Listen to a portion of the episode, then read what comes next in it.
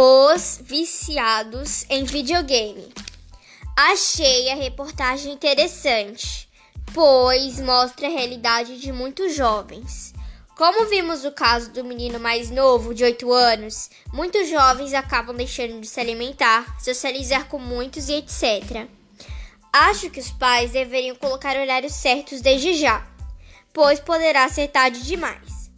Vimos também que o menino não tem paciência nem respeito pelos mais velhos. Ou seja, o videogame poderia ou pode ser tirado dele.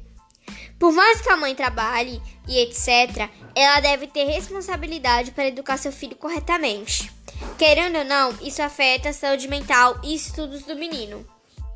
A menina que via o mundo ao contrário. Muito interessante. Nunca tinha vi visto algo igual antes e nem algo parecido.